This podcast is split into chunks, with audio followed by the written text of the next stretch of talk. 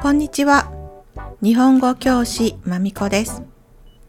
今年も残りわずか。一年の最後と一年の最初に日本人が伝統として行っている行事、年越しとお正月について、イレギュラーが発生した場合、どう対応しているのかについてお話しします。生徒さん、ポッドキャストやインスタグラムをチェックしてくれている方はご存知の通り、私は今年父を亡くしました。身内を亡くした場合の年末年始の日本人の過ごし方について、なかなか知る機会がないと思うので、今回そのイレギュラーケースについてお話ししたいと思います。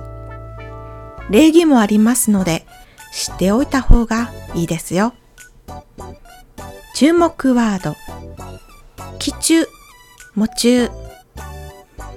身内が死んだことを悲しむ派手なことをしないで静かに個人を思いながら生活するという行動や考え方のことです。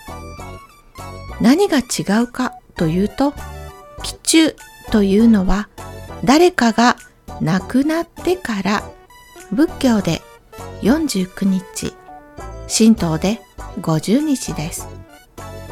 亡くなった人はまだこの世界にいて、向こうの世界でどこに行くのかを検討中の時間です。気中が終わると喪中に移ります。喪中はだいたい1年です。私の記憶が正しければ、中国の昔の政治家の安氏は、お父様が亡くなられた時、5年ぐらい喪に服したとされていたと思います。中国の歴史は5000年で、その方が生きていた時代がいつかを覚えていないので何とも言えませんが、アジアにかなり古くから喪に服す、喪中という考えがあったということですね。それでは、スタート現代の日本は昔より宗教的な概念や行事は薄れてきていますが、田舎に住んでいる人はまだまだお寺とのつながりがあり、いろいろ古いしきたりを実行しています。私の父が亡くなったのは今年の4月ですので、来年2022年の4月までが喪中となります。喪中の間は個人を忍んで生活をするので、お祝いをしません。お正月のコンセプトは、去年も無事に過ごすことができました。ありがとうございます。今年も無事健康でいられますようにです。身内が亡くなっているので、無事ではなかったという考えになりますね。お正月のイベントは矛盾します。ですから、お祝いしません。年賀状ももちろん出しません。また、田舎では、喪中の間、結婚式や家の新築など、おめでたいことも避けます。友人は、おばあちゃんの体調が良くなかったので、式の日取りを早めました。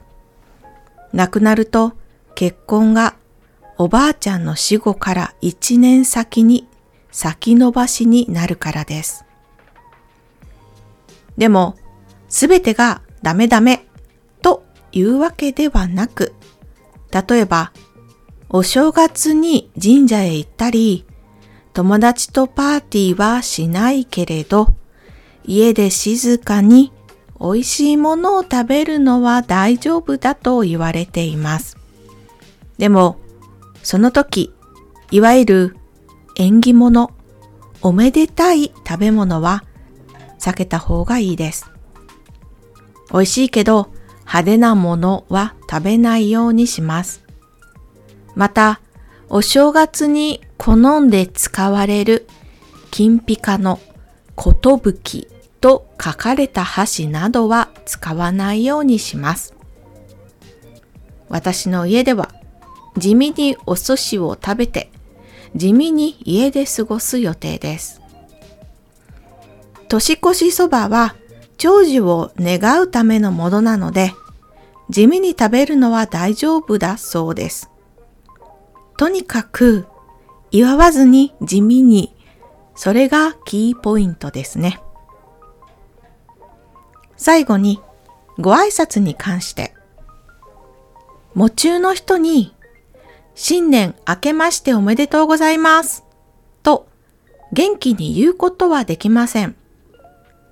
夢中ですのでめでたくないんです。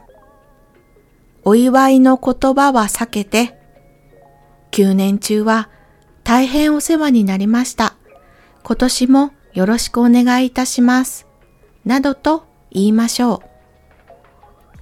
これで一般的に身内を亡くした仏教徒の日本人がお正月に何をしているのか、新年最初に会った時にどんな対応をすればいいかもバッチリですね。2022年が皆様にとって幸大きい一年となりますように、来年もよろしくお願いいたします。